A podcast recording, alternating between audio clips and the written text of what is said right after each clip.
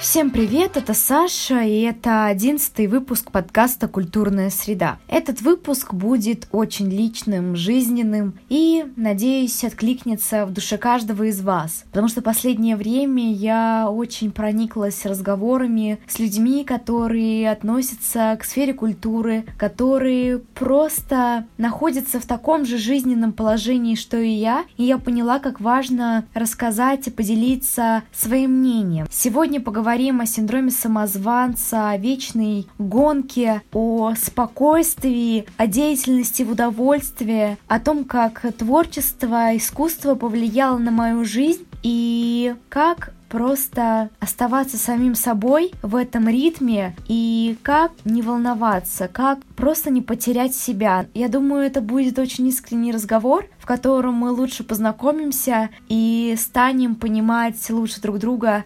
И, может быть, это будет такая пища для ума, и вы увидите в моих словах себя или что-нибудь такое. В общем, мы начинаем.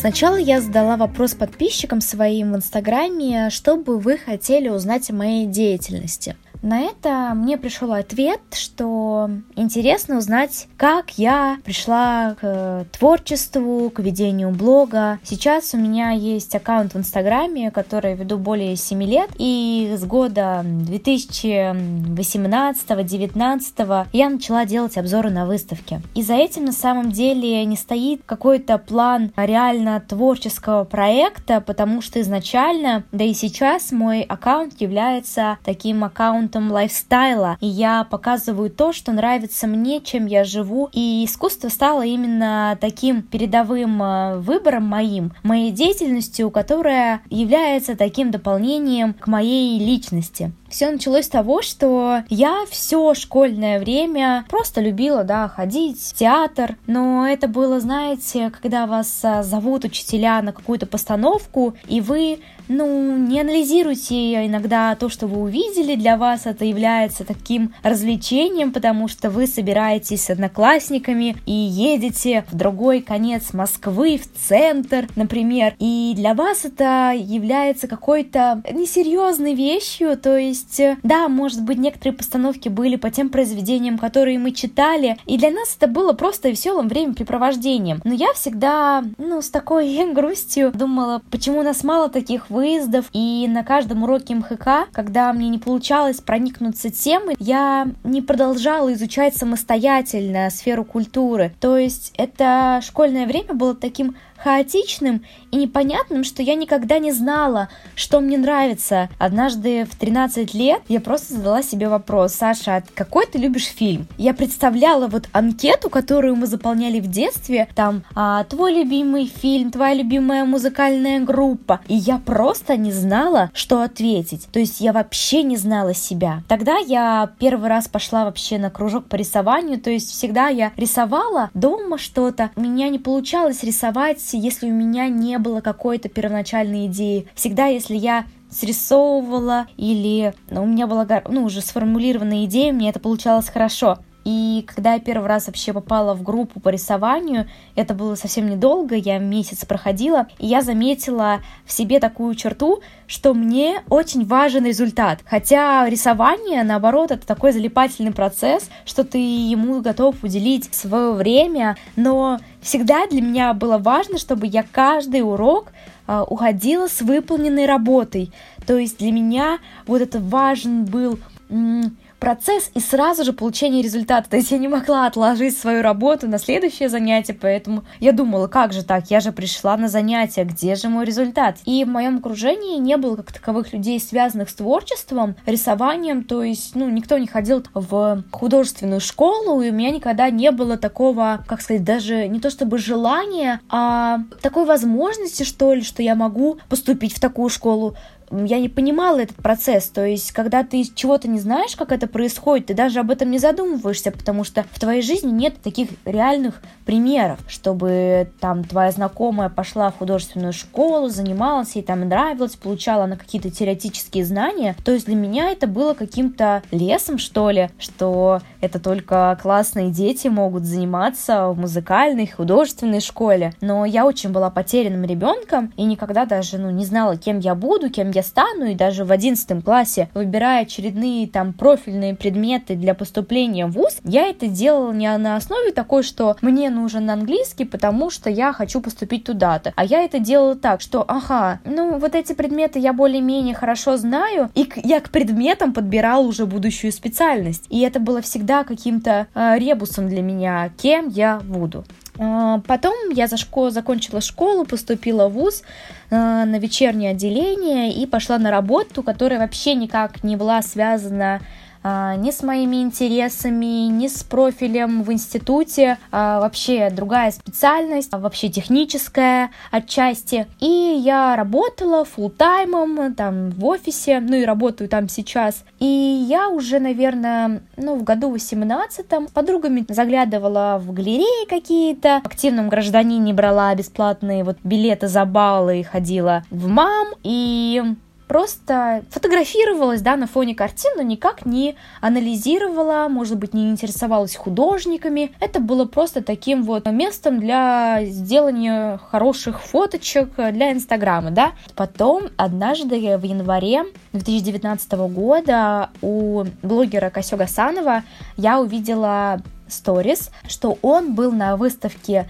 Эмилии Ильи Кабаковых «Будущее возьмут не всех», и как-то, ну, я, я поняла, что классно, у меня есть свободный день, это были зимние каникулы, и я поехала на эту выставку. Мне она очень понравилась, потому что она была... А, она сломала мои какие-то стереотипы, что она была отчасти очень интерактивной, там было много таких интересных декораций, можно так сказать, которые я никогда не видела. То есть обычно музеи, галереи представлялись мне просто картинами на стенах, ты ходишь по залам и все, как, ну, это есть в обычной Третьяковской галерее, а здесь ты просто а, находишься в каких-то деревянных конструкциях, смотришь через щелочку на каких-то насекомых, потом там столовые приборы, а, посуда подвешены, и они будто бы летают, то есть а, картины объемные в какой-то мере, скульптуры необычные. И для меня сломалось восприятие галереи, музеев, то есть я начала воспринимать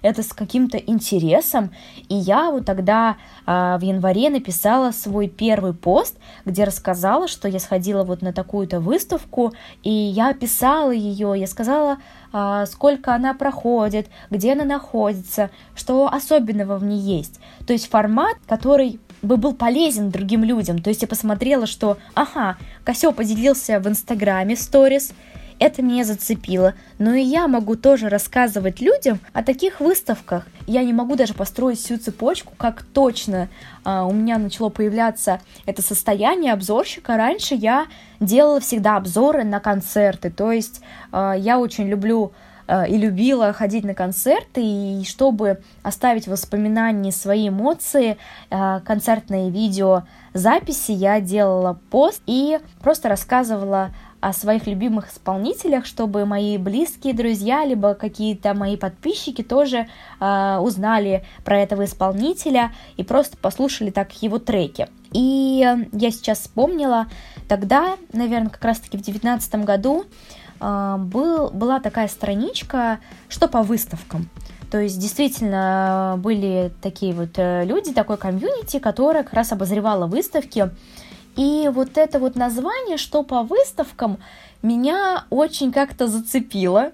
И у меня появился свой собственный хэштег «Саша, что по выставкам».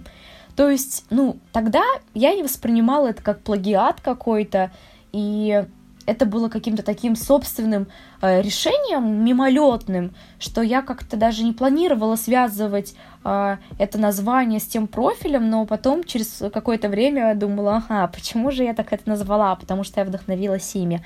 Вот, и у меня появилось несколько рубрик. Саша что по выставкам, Саша что по спектаклям и Саша что по концертам. И это стало таким фильтром в моей ленте, который отделяет обычные жизненные посты от таких обзорных э, публикаций. Вот. И с моей однокурсницей Полиной мы потом начали просто смотреть, какие выставки проходят в Москве, и просто начали ходить. Со временем я начала понимать, что есть такое слово, как насмотренность, и я начала понимать, что как же круто э, смотреть на новые картины, даже не разбираясь конкретно в направлении, не зная биографию художника, просто посещать новые места.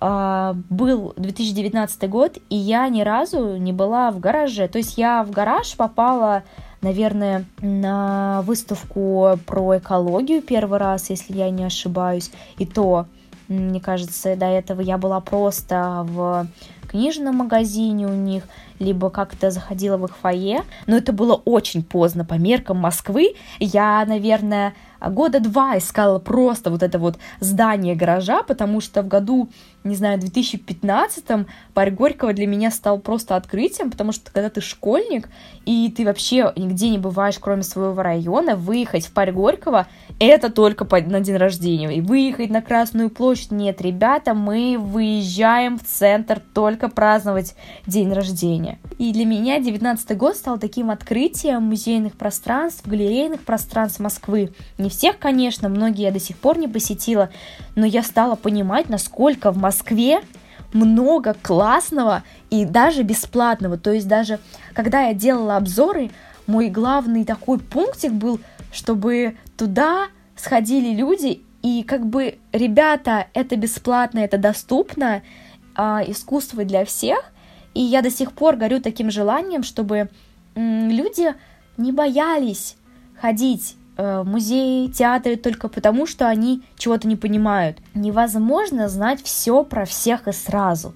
Просто откуда взялась эта странная черта, а странная такая вот тенденция, что, блин, если мы живем, не знаю, в 21 веке, и у нас интернет доступен, ну, окей, мы не можем проресерчить, прогуглить всю информацию, лишь бы как бы угодить какому-то своему новому собеседнику. Ну, то есть это нормально а, не знать чего-то, не ответить на какой-то вопрос, не быть в контексте чего-то, не смотреть какой-то фильм, не услышать какую-то новинку э, и не знать какого-то человека.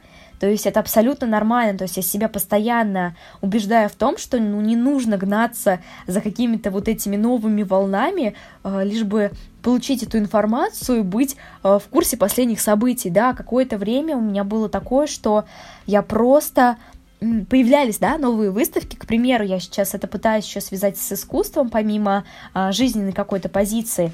У меня какое-то, в какое-то время была какая-то такая гонка, что я вижу, что какие-то там знакомые в Инстаграме, либо просто а, подписчики, они находятся на какой-то тусовке, посетили какую-то выставку, а, сходили в новое кафе, и у меня возникает такое горечное чувство, я даже не знаю, какое-то чувство такой паршивости, что «Ой, а я туда не успела, как же разорваться и успеть везде?»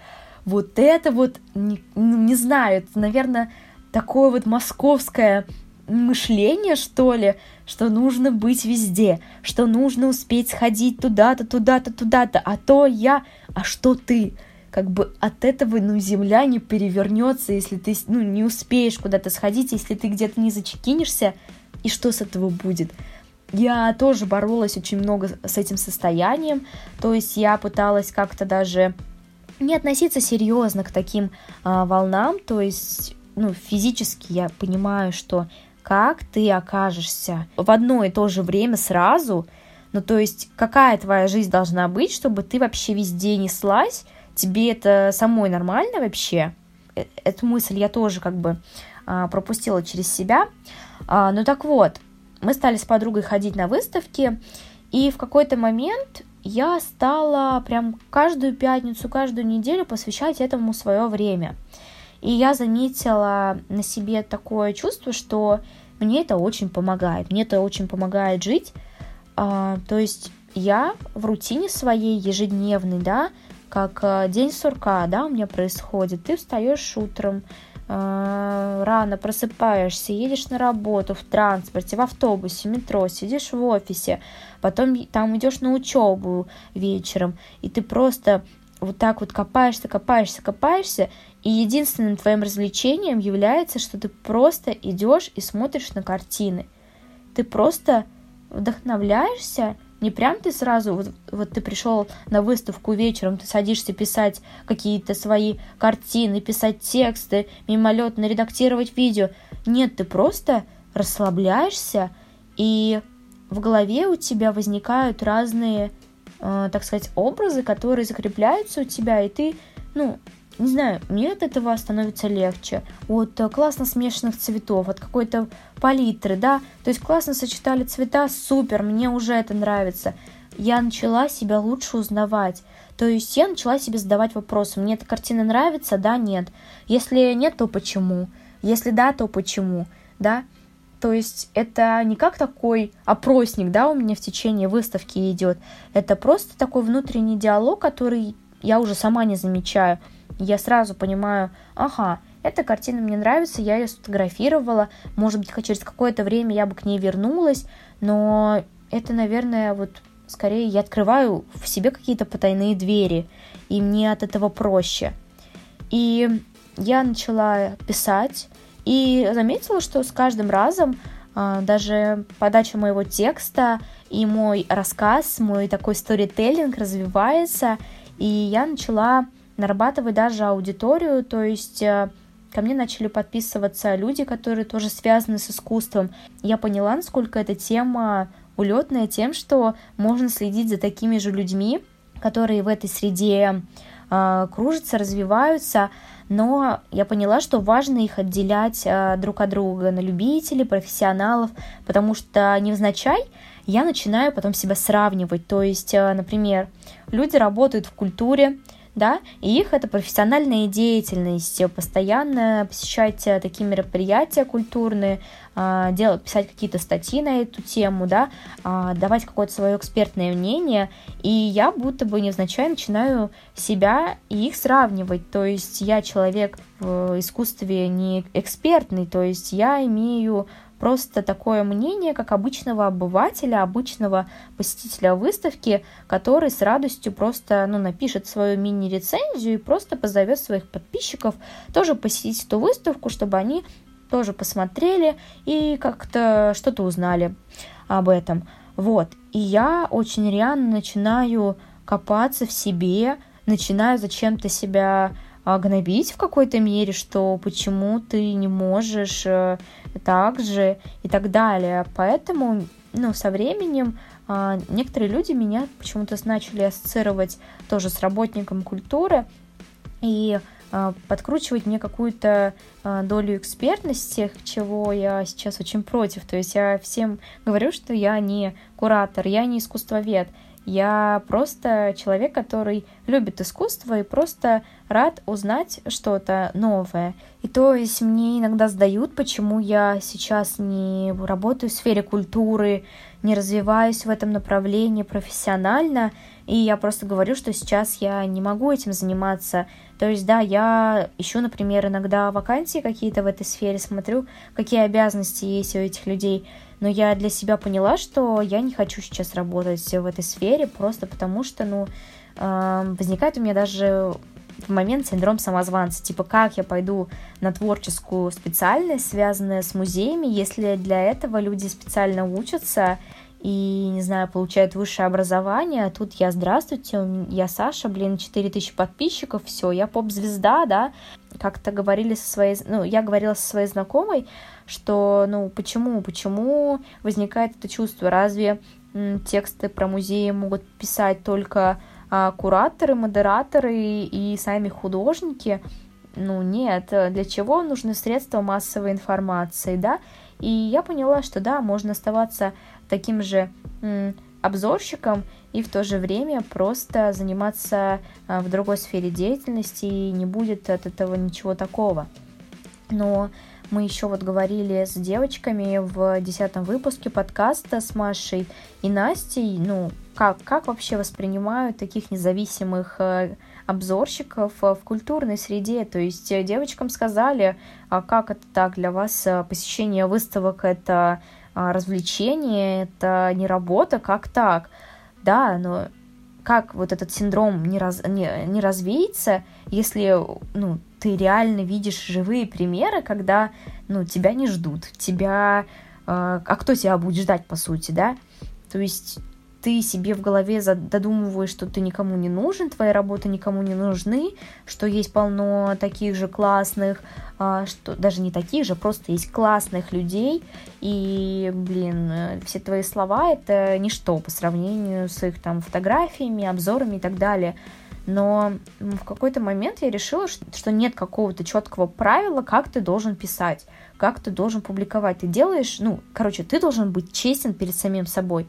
Пока ты перед собой честен, ну, ты должен это все делать пока ты, тебе хочется это делать. Просто не давать лжеинформацию, конечно же, чтобы у вас складывались доверительные отношения с аудиторией. И вообще не нужно обесценивать себя, свой труд, ставить себя ниже других. Просто всегда смотрите на свой путь трезво, то есть, э, мне кажется, нужно всем делать такие э, стоп-шаги, стоп-пункты, когда вы просто смотрите назад и оцениваете свою деятельность. Даже если вы считаете, что там это такая пустая трата времени, Просто вспомните свои ощущения от этого процесса. Если вы были счастливы, вам это, было, вам это нравилось, и вы это делали по собственному желанию, тратили на это свое свободное время, значит, это время было точно не потеряно впустую. Даже если вы какое-то время потратили на изучение чего-то, да, на, на анализирование себя, своих работ, своего пути, это тоже время, которое вам в плюс. Если вы просто ищете себя до сих пор, значит, так оно и нужно. Просто мы сейчас, знаете, еще очень активно сравниваем себя. Многие мои ровесники, как и я, очень потеряны. То есть э, мне 21, и все кому я не расскажу свою историю, свое состояние, да, что я бываю недовольна всем, что я имею, и все как бы кивают головой, потому что, ну, а как можно себя найти, просто быть уверенным в своем будущем сто процентов, ну, это невозможно. То есть все сейчас пробуют что-то новое, а, все пытаются, ну, не знаю, попробовать себя в разной деятельности, и очень важно в такой ситуации обмениваться опытом, обмениваться какими-то своими ощущениями, эмоциями и рассказывать об этом открыто, потому что, ну, без этой информации мы просто потеряны. Я, учась в школе, просто не понимала, ну, у меня не было какой-то информации, а как это, не знаю, работать в такой-то сфере, такой, то есть у меня не было представления, как это а, выйти вот из школы и кем я буду. То есть мы знаем, что у нас есть там врачи, учителя, космонавты, пожарники, продавцы, а какие-то классные специальности, что сейчас там IT развивается классно.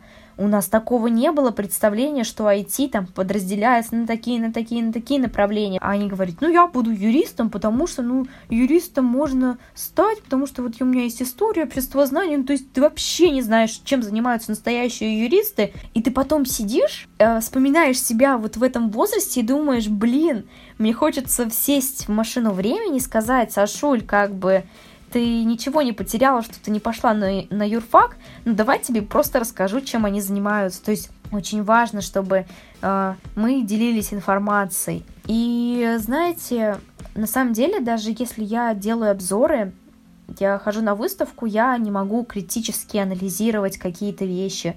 То есть э, критика это не мое. То есть, чтобы быть критиком, как мне кажется, нужно иметь вообще огромный пласт знаний, огромный такой багаж прям насмотренности и теоретической информации отчасти, потому что, ну, как я могу сравнивать художников и тем более ныне живущих, когда у них все создается э, в настоящее время, по сути, что у них э, процесс творчества происходит параллельно с нашей жизнью, и сейчас, э, даже приходя в галереи современного искусства, не читая описание, можно придумать столько разных версий, что нарисованы на этой картине. То есть мы однозначно иногда просто не можем оценить эту работу. И как мы можем, не знаю, критически осмыслить э, то, что художник вот э, как бы сам чувствует э, и сам отчасти выдумал, проникся чем-то.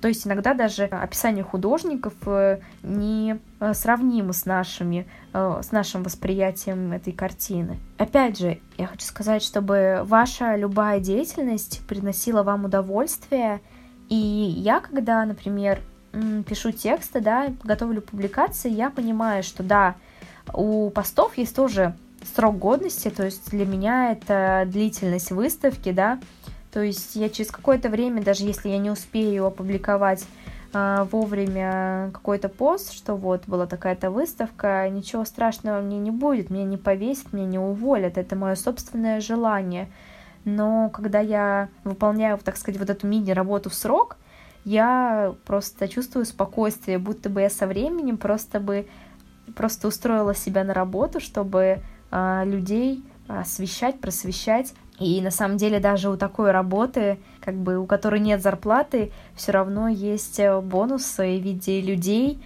э, которые сходили на выставку и написали тебе спасибо, которые просто отметили э, тебя, твой труд, вот таким словом спасибо, словом благодарности.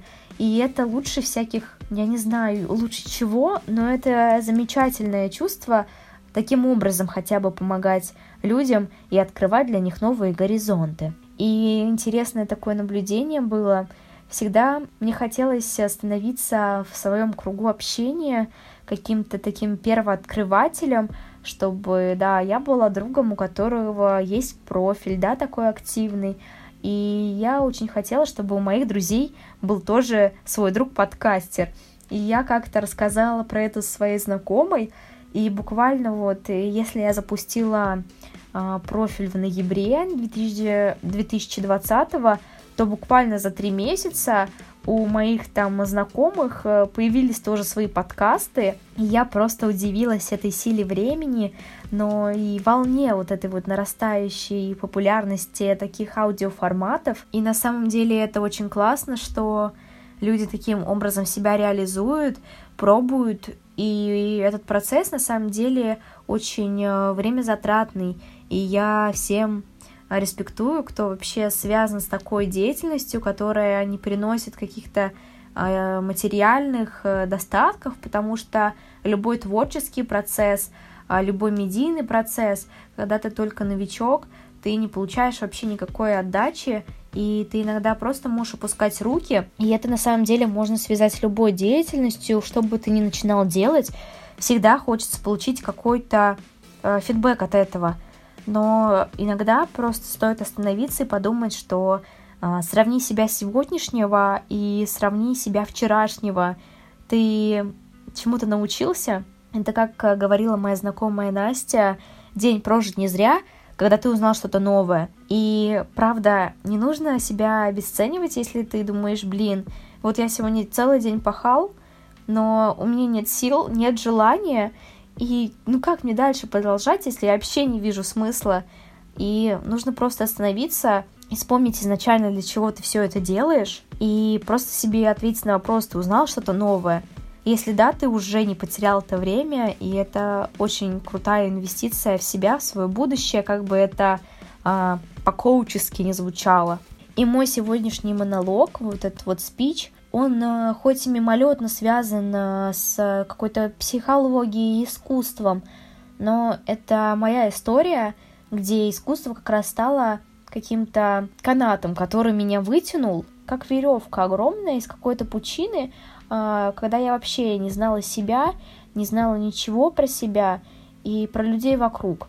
То есть, когда ты занимаешься чем-то определенным, хотя бы как хобби, ты начинаешь э, себя лучше чувствовать, ты более-менее определенным становишься, и ты, станов... и ты начинаешь замечать вокруг себя какие-то детали, которые ты не замечал раньше. Раньше бы я не заметила, мне кажется, наклейки на водосточных трубах, потому что мне было бы все равно.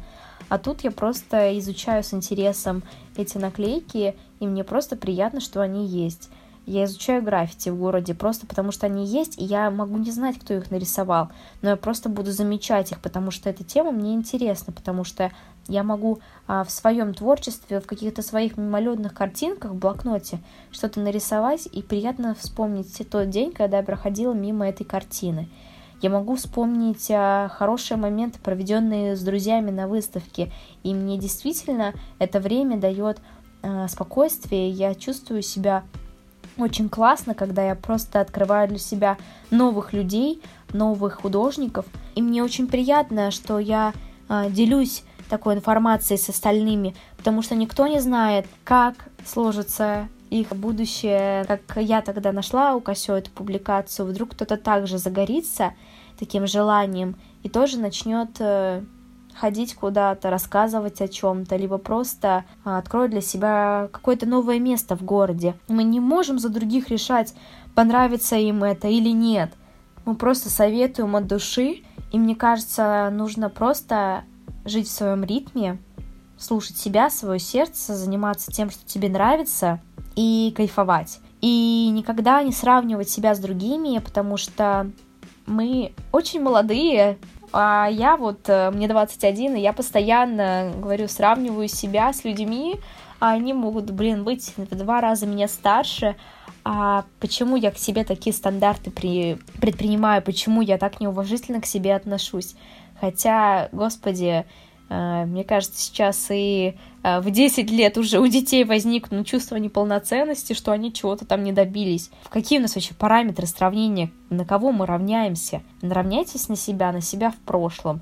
Кем вы были, кем вы стали, кем вы хотите стать. И, наверное, нужно жить по таким собственным канонам.